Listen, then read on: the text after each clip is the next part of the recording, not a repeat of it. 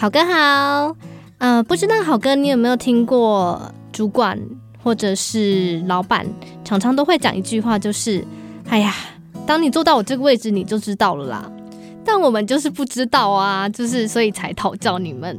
那如果我都知道，我就不用问了呀。呃，总会说老板的思维，老板的思维看得比我们员工更广。那我们目前还不到那个位置，我们就是看不到啊。那又很看老板愿不愿意跟我们说，愿不愿意分享。大多数的老板其实是不愿意的，所以就会造成后续。嗯、呃，的员工所谓的抱怨以及不理解的产生，那我就觉得，那老板是不是应该讲他的想法给我们听呢？其实我觉得最麻烦什么呢？有时候啊，我说大家有很多的疑问，但麻烦在哪里？连怎么问都不知道。这个我觉得不是梦族的问题，嗯、是我们曾经年轻我们都忘记的问题。而且不仅仅是年轻职场的问题，是所有小孩都会有的问题。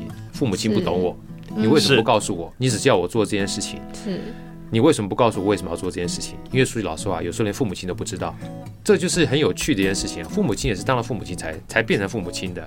而且人呢、啊，有一个非常。可怕的东西就是人是善于遗忘的，因为遗忘本身是我们求生存一个很重要的关键，因为大脑不能记这么多东西。嗯哼。所以你过去痛苦经历，等你长大之后，你会有同才的压力，有各种不同的环境逼着你跟别人一模一样，但是忘记了其实你在过去是很讨厌这件事情的。所以回到刚才讲的事情哈，就是我们假设以梦竹刚刚讲的说，人其实都是一个会先把所有的问题归纳于外界所造成影响的一个过程，等到你渐行渐长之后。你会开始反求诸己，反求诸己其实是一个修炼的过程，这讲好像有点深了，但是你会知道自己不足。当你知道自己不足的时候，你就会认清楚别人是不足的，你就不会把这个责任放在别人身上。所以我们要基本上会共好。你说好哥，这讲讲会不会跟心灵鸡汤一样？本来就是这样子啊。所有的公司也是一样啊。老板一定很厉害吗？谁知道啊？老板奥咖的一大堆啊。所以以前有个学长跟我讲说，兄弟啊。因为我们以前基本上是 MBA 嘛，他说那个老哥这个学长没有什么好送你的啊，三百六十行哪一行最好？跟对人这行最好。但什么是对的人，我也不知道。有没有去？他说任何人都是对的人，任何人都是对的人，端看于你自己心中那把价值观哈，你把它守住。碰到好的人，跟他好好学；碰到不好的人，学一段时间，不要像他那样之后赶快闪，要不然久而久之你就跟他近朱者赤，近墨者黑了。你有没有发觉他有讲跟没讲是一样的，是吧？所以真正决定权在谁身上？在你身上啊。嗯。所以回过头来，今天我可以跟他抱怨说：“你为什么都不告诉我？”如果你真正认真再去思考的话，你可以学啊。你怎么知道老板一定比你强？如果老板都比你强，就不会有人很多跳离开这个公司之后做的比老板还强了。老板都是不足的，因为老板也是人。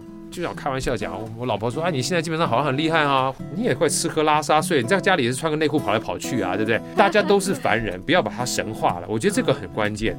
所以，当你不会把你的老板神化的时候，你也就知道自己有不足的地方。所以我们以前讲说反求诸己，反求诸己，我觉得古人是很有智慧的。当你持续不断反求诸己的时候，不要把老板当成是你的天花板，没有人是你的天花板，唯一是你的天花板是你自己。”如果你觉得比老板还要更厉害的话，你可以选择离开的。当你告诉自己说“我找不到其他工作，我必须在这个地方”，你老板为什么不教我的时候，事实上是把自己局限的。所以最近有一本书我非常喜欢了，那本书叫《零规则》。坦白讲，那本书我不是看的，我是听的，我都听书。所以那个《零规则》，我这样听完之后，我觉得很有道理。什么样的道理？就是所有的员工啊，某种程度上面，它都是一个叫做匹配的过程。包含奈夫文化手册也讲，就是如果今天你比老板还来得强的话，比公司来得强的话，你就应该离开啊。为什么？因为这个公司留不住你啊，留来留去留成仇啊。要不然你就应该带领这个公司啊。如果这个公司基本上看不到你的好，或者是这个公司它的成长速度比你来得慢的话，你就应该离开。我举个例子好了，当然这不一定是确实状况，因为我们都听故事嘛。贾博士也曾经被 Apple 踢出来过啊。说不定是那时候的苹果看不到贾博士的强，觉得贾博士不是一个适合他的人，把他踢出去了。可是几年之后又把贾博士请回来了，然后让他基本上把他带领出来了。所以匹配这件事情基本上很重要。所以匹配这件事情，如果你要把这个匹配跟选择权交给别人的话，你一辈子基本上会跳脱不了，因为别人会成为你的障碍。但如果说老板不是你的障碍的话，而你自己是自己的障碍的话，你永远都会。所以为什么我们认真思考，很多的时候我们在看古书啊、古典籍，都觉得是老调重弹或老调的东西，但是其中很关键，反求诸己，跟不要画地自限。画地谁画的？自己画的。嗯当你不自己画地自限的时候，基本上没有人是你的天花板。嗯，好，这个是我想。跟梦竹分享。那至于潜规则这件事情，其实我觉得我们刚刚讲叫做战略，就是大范围的。当你碰到这种情况之下，你唯有碰到了，你才会去学习。嗯，很怕一件事情就是你太顺利了，都是好人，都是好同事，都没有宫西斗角，那才可怕嘞。再多讲一点，比如说梦竹讲，你怎么不告诉我呢？我告诉你了，我就是用现实告诉你。不知道大家有没有听过故事啊？就是有一个人说他姓天嘛。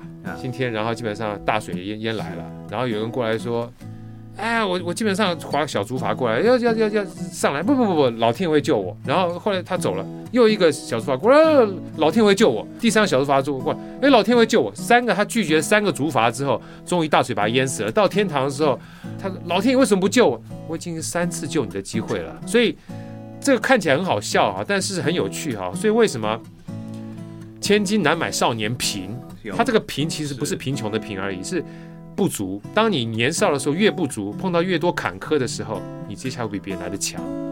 所以人所有的经验是在淬炼当中，是在困难当中变强的。所以当别人都不告诉你的时候，其实他是在告诉你；别人对你不好的时候，他事实上是在教会你；别人给你很多磨难的时候，他让你变坚强。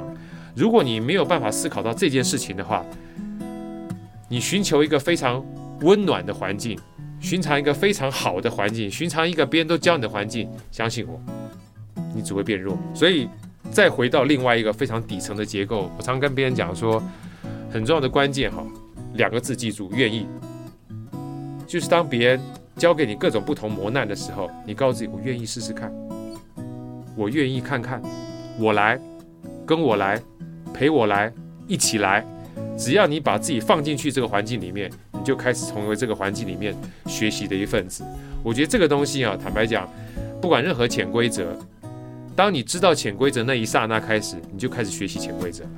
嗯，我不知道这样怎么回答到有有有梦竹的答案，所以其实很不容易啊。坦白讲，有的时候我们把自己跳离开的时候，你就发觉奇怪，为什么他跟我无关？所以你一个很重要的观点就要跳进去，真的很不容易。而且我觉得。我所以很不容易的意思是，有时候我们自己想过这一关哈，但是其实有周遭很多人会把你拉个不同的价值观，所以价值观其实是一个共同认知的结果。如果你跟周遭价值观不一样，你会很累的。比如说很多人问我说，从台积电离开有没有压力？当然有压力，不是你自己过不去而已，周遭人都过不去啊，那神经病啊，对不对？从淡马锡回来也会很多人过不去，所以有的时候就是除了跟外界抗争之外，你要跟自己抗争。可是你抗争过了这件事情。不管对或错，因为其实没有对错，因为有人不知道，就跟买股票一样，那么一买就就就跌，一卖就涨，对不对？就选择。嗯、那每一个选择过程当中，你就会知道自己过不了那个坎，因为你不要买股票嘛，你可以买一个东西，你可以掌握得住的，要不然你就拼命赚钱就好了。